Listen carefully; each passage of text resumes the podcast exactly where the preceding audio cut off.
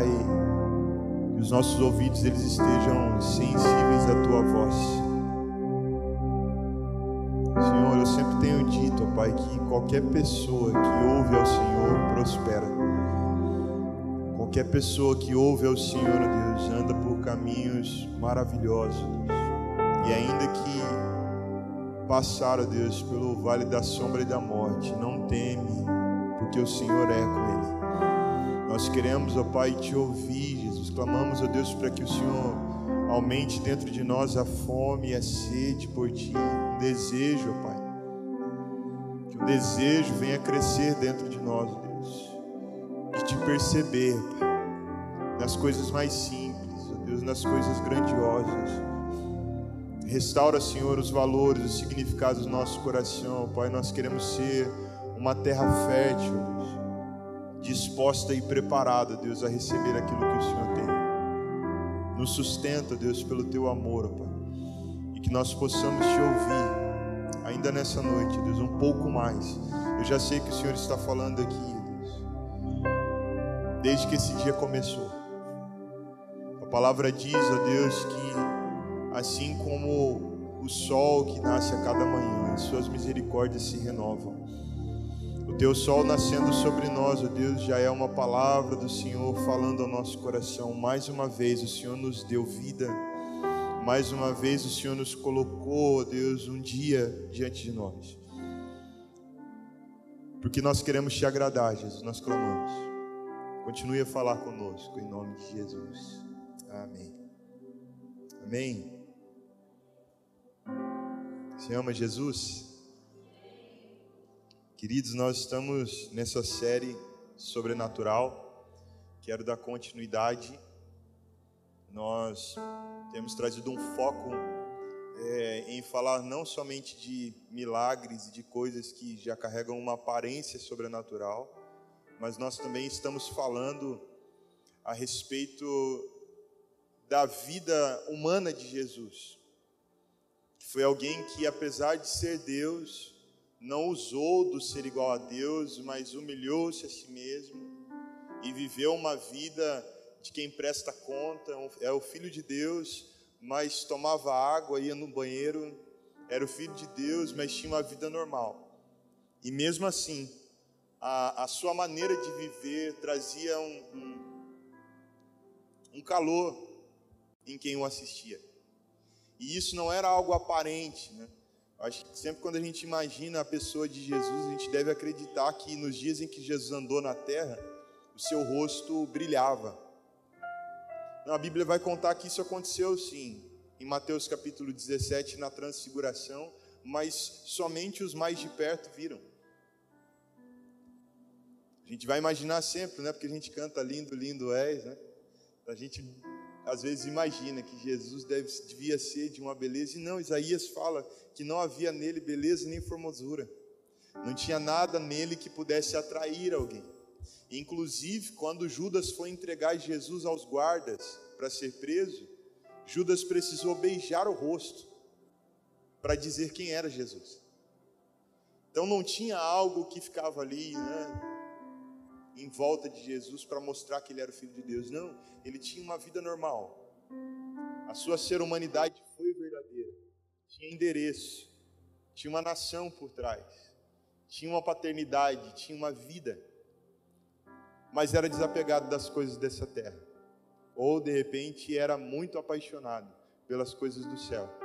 E as decisões, as escolhas de cada dia de Jesus, as suas palavras, os seus ensinos, eles foram conectando e conquistando os corações das pessoas que o ouviam. De modo que a gente começa a olhar para a palavra e ver o sobrenatural de Jesus em coisas tão simples. Percebe quando a gente quando a gente vai, por exemplo, né, se preparar para um evangelismo, né? Vou usar um termo, um, um exemplo aqui de uma maneira até um tanto que extrema, né? Mas opa, vamos fazer o evangelismo, vamos fazer algo para arregaçar. Vamos fazer um negócio bem aparente. Vamos chegar com os panfletos bem bonitos. vamos fazer umas orações, vamos preparar o pessoal, vamos jejuar, e tudo isso é, é maravilhoso, mas sabe, nós vamos olhar para o texto bíblico, em João 4, por exemplo, e nós vamos ver Jesus fazendo evangelismo, pedindo água.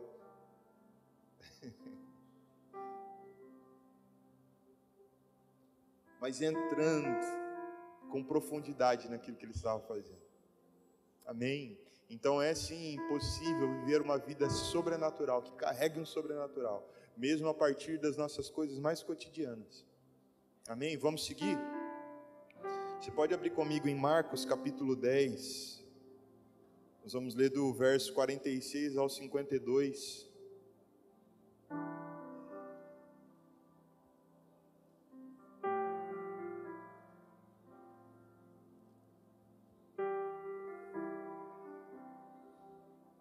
Fica bem ligado que há um judeu que vos fala nessa noite.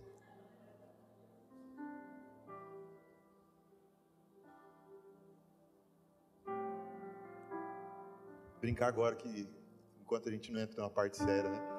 Eu até vi o pastor Hugo orando por aqueles que são CLT, pelos empreendedores.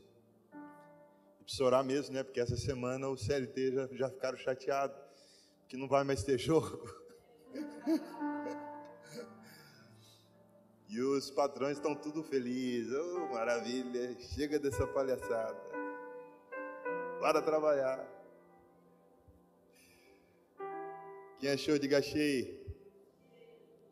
E foram para Jericó quando Jesus saía de Jericó. E foram para Jericó.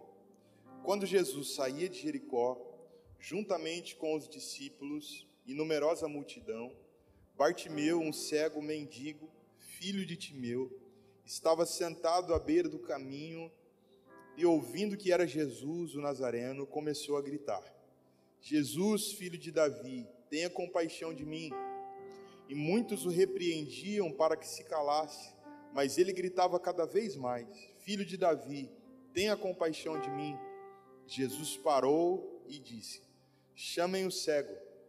Chamaram então o cego, dizendo-lhe: Coragem Levante-se, porque ele está chamando você. Atirando a capa para o lado, o cego levantou-se de um salto e foi até onde estava Jesus, que lhe perguntou: O que você quer que eu lhe faça? O cego respondeu: Mestre, que eu possa ver de novo. Então Jesus lhe disse: Vá, você foi salvo porque teve fé. E imediatamente passou a ver e foi seguindo Jesus estrada fora texto bem, bem conhecido. É, foi também um dos, dos, primeiros textos que eu preguei né, na minha vida. E eu preguei esse texto há mais ou menos uns 10 anos atrás, ou até um pouquinho mais. E eu lembro que se você tivesse nessa pregação, você não ia ficar muito feliz. Ah, naqueles dias você até ia ficar. Querido, você não tem noção. Eu, eu, eu passei no, no mercado antes, comprei saco de lixo. Perguntei para os irmãos, quantas pessoas vão ter mais ou menos? Ah, tem uns 30 jovens aqui. Tá bom, comprei uns 30 sacos de lixo, fiz todo mundo vestir e ficar com o saco de lixo na cabeça até o final. Era a capa do Bartimeu. E cara, não tinha ar-condicionado naqueles dias. As irmãs estavam suando tudo assim a testa, o saco na cabeça. E eu vi na mensagem desejando que acabava logo. Se fosse há uns 10 anos atrás, Falei pro pessoal da manhã que eu ia trazer saco de lixo agora à noite, mas fiquei sensível à voz de Deus, não trouxe não. É, mas, mas, queridos, é, é interessante demais, é muito conhecido esse texto. Queria que você abrisse de fato seu coração, seus olhos, para que a gente pudesse compartilhar de uma maneira nova. Ainda que falando das, dos mesmos pontos, mas, mas de repente com um nível de fé mais alto no coração. Amém? É, esse cego aqui à beira do caminho, é importante a gente mencionar que tempo era esse. Esse tempo em que esse cego foi encontrado à beira do caminho, tinha muita gente para as ruas, porque eram os dias da festa, da celebração da Páscoa. E esse caminho aqui de Jericó para Jerusalém, que era o trajeto que Jesus estava fazendo, ele estava saindo de Jericó indo para Jerusalém nesse trajeto, nessa época do ano, enchia de gente as ruas. Alguns historiadores vão dizer que nesses dias Jericó tinha mais de 20 mil sacerdotes. Tinha muita gente ali, escribas, pessoas que, que eram perseguidores da lei, estudiosos.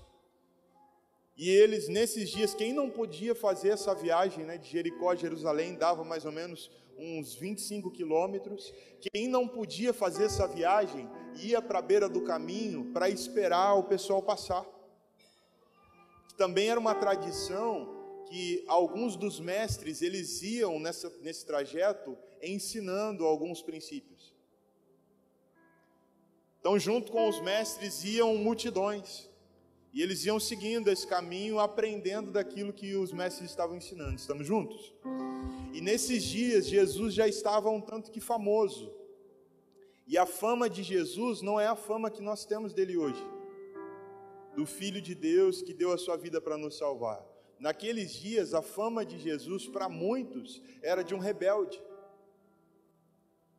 principalmente em uma época como essa, de celebração da Páscoa, que era uma coisa que acontecia em Jerusalém, no templo.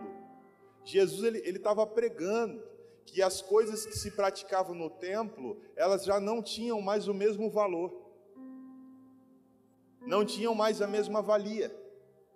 Inclusive, numa das discussões com, com os fariseus, ele disse: Destruam o templo em um dia e eu reconstruo em três. Alguém olhou e falou assim: esse templo demorou muitos anos para ser construído, como vai construir em três dias?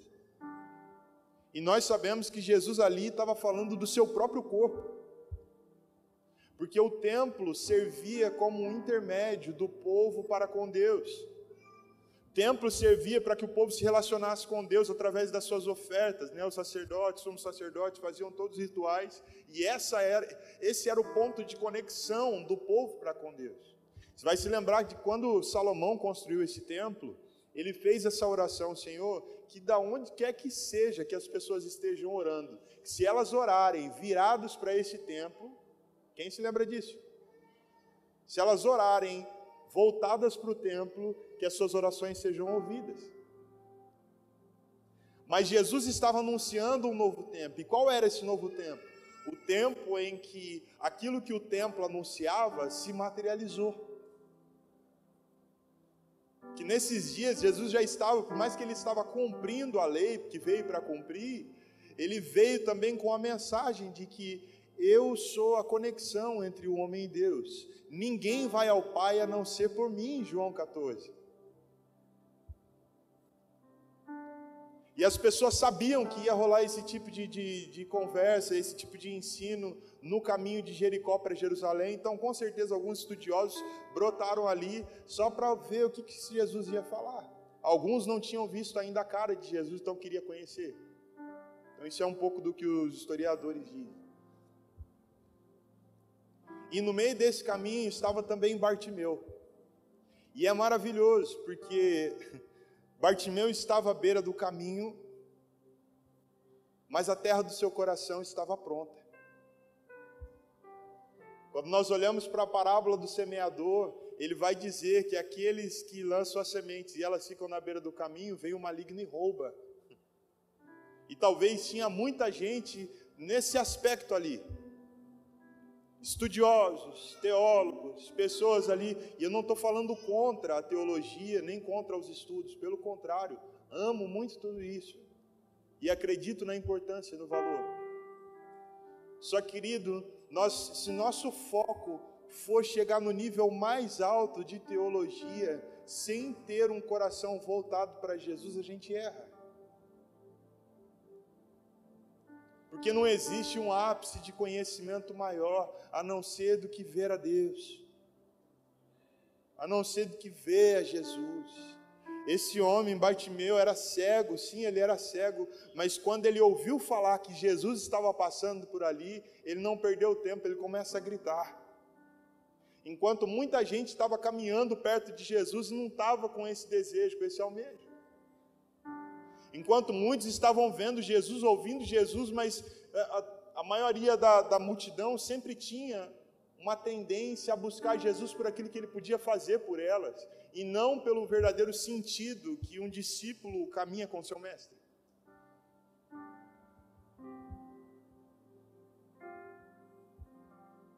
Ver Jesus era o que esse Bartimeu estava buscando. Estava sentado à beira do caminho e ele começa a gritar dizendo: Jesus, filho de Davi, tem compaixão de mim. E a gente vai, vai olhar um pouquinho da história, por que, que ele estava falando do filho de Davi. E aqui nós sabemos que Davi foi a maior representação de rei que Israel já teve. Fala de um homem que promoveu muito governo bom, fala de um homem que marcou o tempo em Israel, de modo que se tinha alguém para devolver a honra a Israel, tinha que ser alguém como Davi. E pelo que Bartimeu tinha ouvido falar de Jesus, ele já estava crendo nesse Jesus como um filho de Davi, como alguém que estava vindo da descendência de Davi, que poderia fazer alguma coisa por ele.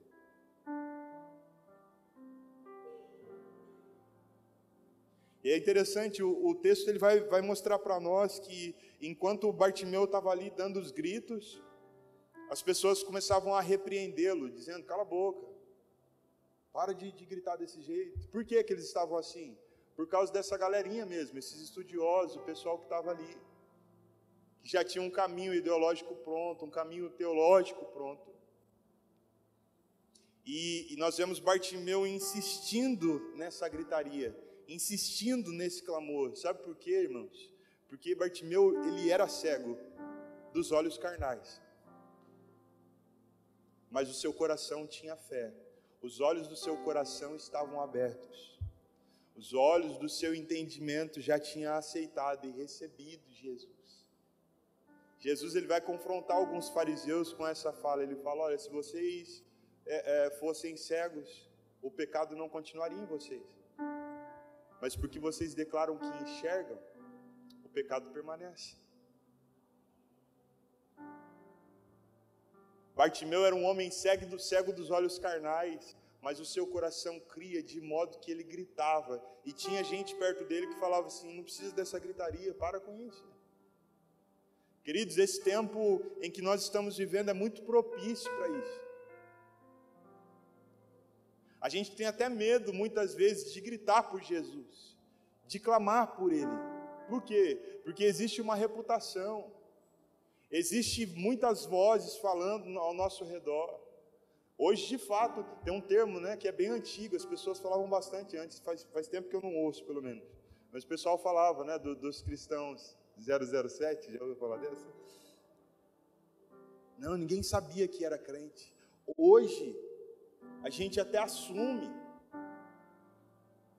mas falta um registro de alguém que é crente, que é cristão e que busca Deus, de alguém que de fato deseja por Deus, de alguém que, que grita e que clama, não só por causa de um, de um rito religioso, não só porque ama os estudos, mas porque ama Jesus e deseja Jesus e está sensível à presença de Jesus, e conforme sente Jesus, já começa a clamar por Ele.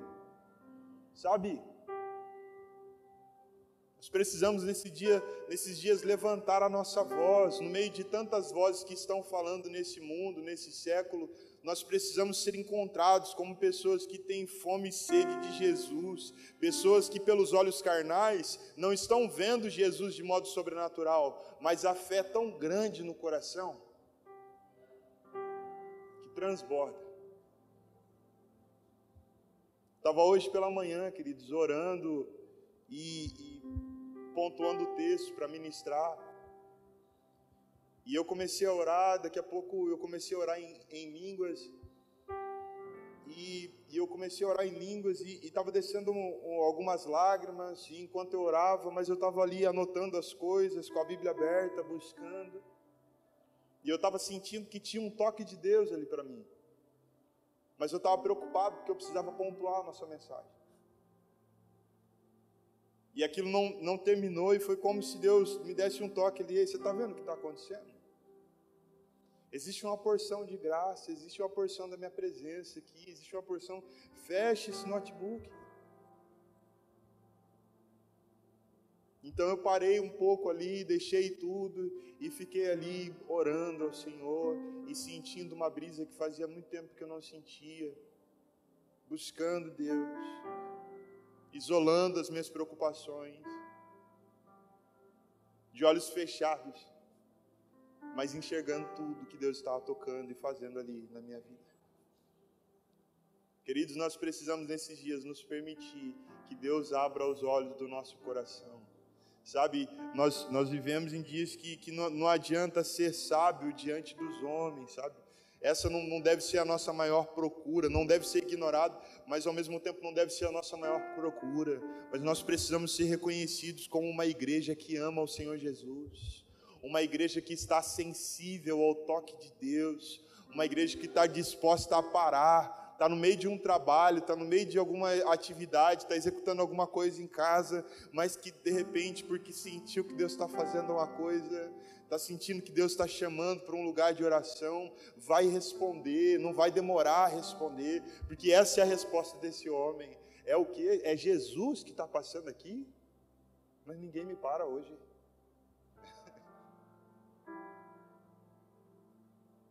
E ele vai gritando e vai insistindo até que Jesus ouve a sua voz, ele para e, e ele chama, manda chamar Bartimeu. Pastor Hugo ainda compartilhou comigo uma brisa ali pela manhã, que eu escrevi uma, uma frase assim, bem no caps look aqui. Tem coisas que só serão alcançadas assim, assim como no grito. Aí quando nós, quando nós pensamos em Jericó, e nós nos lembramos de como as muralhas de Jericó foram derrubadas. Talvez existe até uma conexão né, nessa maneira de, de Bartimeu se portar. Foi assim que as muralhas caíram. A partir de um grito, a partir de alguém que se colocou na brecha, a partir de alguém que, que se dispôs. E eu creio que é dessa maneira, da mesma maneira, eu quero até mesmo profetizar isso, da mesma maneira em que esse cego gritou por Jesus e a sua cegueira foi curada. Irmãos, que nós possamos ser corajosos nesses dias em gritar por Jesus, ansiar por Ele, para que toda cegueira e toda barreira caia em volta de nós em nome de Jesus. Nós precisamos entrar nesse lugar. A palavra vai dizer que quando mandaram chamar Bartimeu, diz que ele, ele deu um salto atirou a capa e foi para os pés de Jesus. Esse era o momento que, que ia estar tá chegando perto a hora de tirar a capa. Ia estar tá chegando perto. O saco de lixo, os irmãos conectar. É, e aí então ele deu um salto e já foi. Eu não sei se você vive essa experiência, eu vivo bastante, estou tentando mudar isso, mas, mas ainda é uma realidade para mim. Coloca o celular lá para despertar às 5 e meia. Aí ele começa não pode colocar som, né? Por causa da, das crianças. Aí eu vou e boto no soneca. Dez minutinhos. Aí dorme mais um pouquinho e vai de novo. Aí boto no soneca. Quando você vê, a preguiça já aumentou de um jeito tão grande. Eu sei que eu precisava levantar. Ah, mas estou de boa, tem tempo ainda. Ah, eu sei que eu precisava e tinha umas coisas, não, mas dá para resolver depois. Sabia que a gente vai fazendo isso com Jesus também? Bartimeu, quando foi chamado de um salto, irmãos, ele, ele se pôs de pé e alguém levou ele na frente de Jesus. Nós precisamos hoje tomar essa postura. É interessante o termo que as pessoas usaram aqui com, com Bartimeu: coragem. Levante-se. O mestre está te chamando. Sabe por quê? Que nós vamos ter que ter coragem nesses dias. Para levantar de um salto ao ouvir a voz de Jesus nos chamar. Coragem para levantar num salto só e atirar a capa. A capa, naqueles dias, era uma capa romana que era dada a esses deficientes como um selo de autoridade para que eles pudessem pedir esmola. Então, quem olhava alguém com uma capa dessa já sabia que tinha deficiência. E com certeza esses deficientes se acostumavam com essa capa. Era a capa que eles usavam para se proteger de sol, de chuva. Era a capa que usava para se esconder. E também era essa capa que de repente impossibilitaria é, é, de Bartimeu dar um salto tão rápido e ir até Jesus.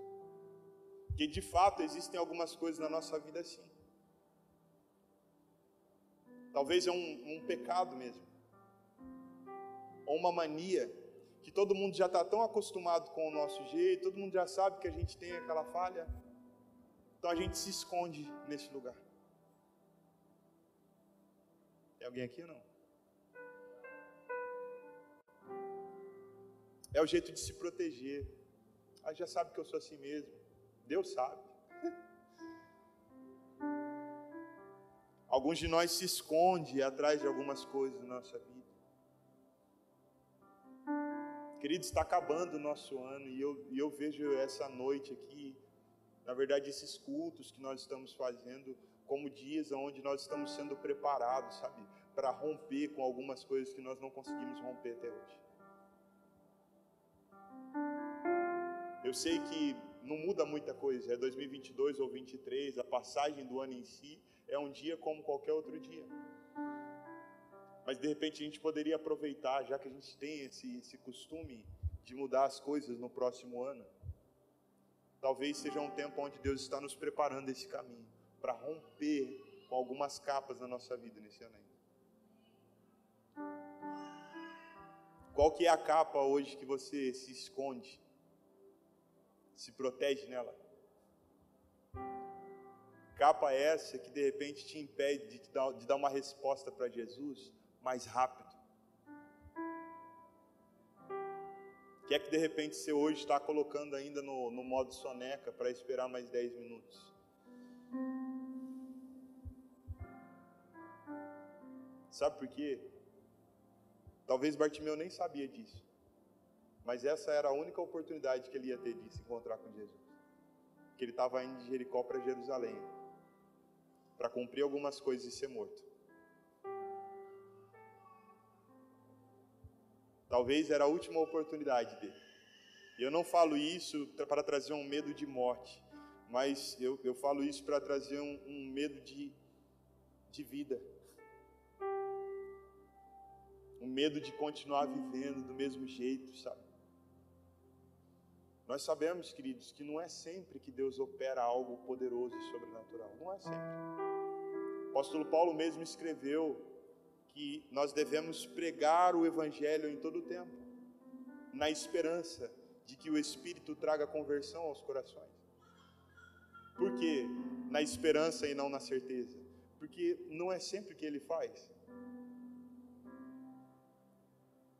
Mas existem alguns dias Deus fala conosco, e eu acredito que esses dias eles vão ser contados diante do Senhor. E se hoje é um dia assim para você, um dia onde Deus está falando contigo, apontando já a sua capa, apontando aquilo que tem te impedido de dar uma resposta mais rápida. Então é hoje que você precisa dar um salto. Fala para quem está perto de você assim: levanta, irmão. Fala para ele assim: bora, Bill.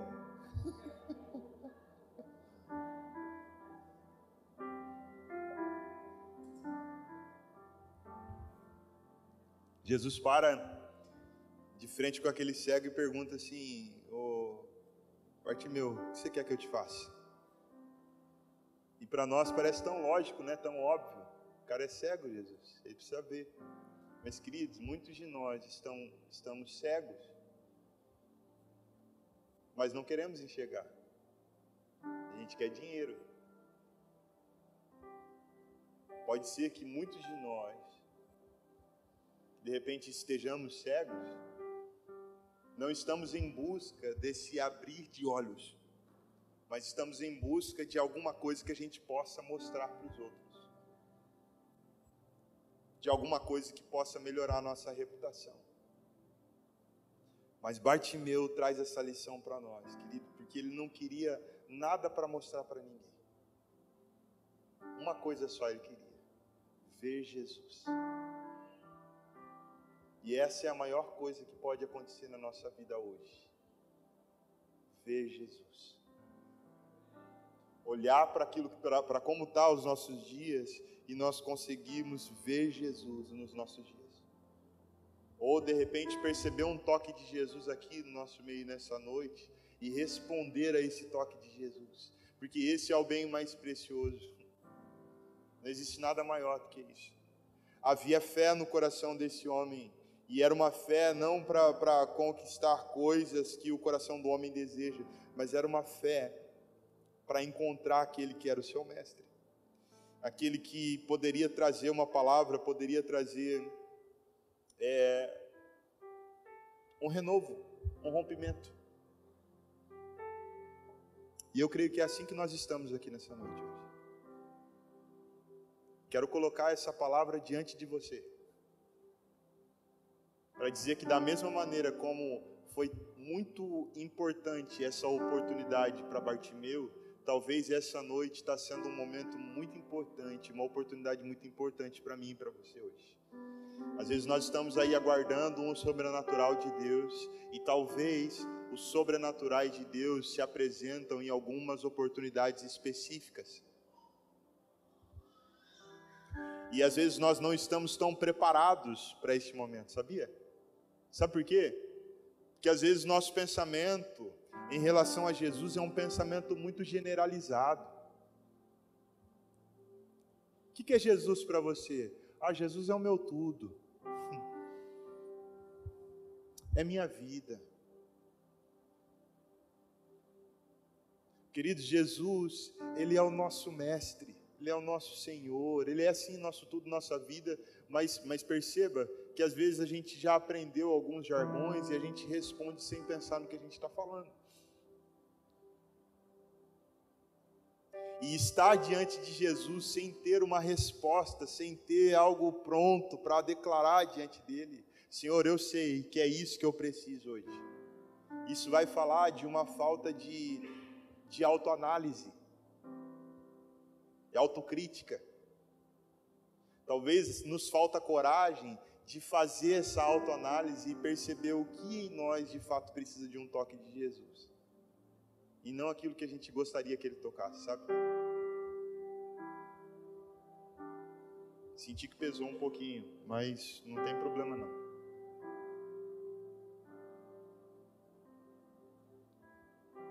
Se nós tivermos coragem para autoanalisar nossa vida hoje,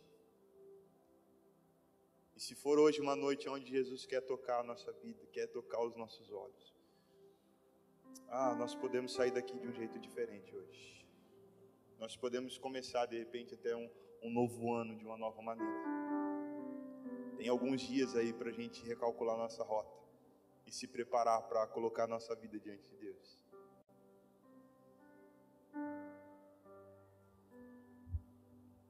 é o dia que se chama hoje. Queria que você fechasse seus olhos, abaixasse sua cabeça. Eu não vou te conduzir no que queres que eu te faça, porque eu não quero te influenciar com aquilo que eu acho que você precisa, mas eu quero te conduzir a dar um mergulho interior e olhar para os lugares que você sabe que Jesus precisa tocar na sua vida. Olhar para os lugares que você sabe que só um toque de Jesus para trazer um sobrenatural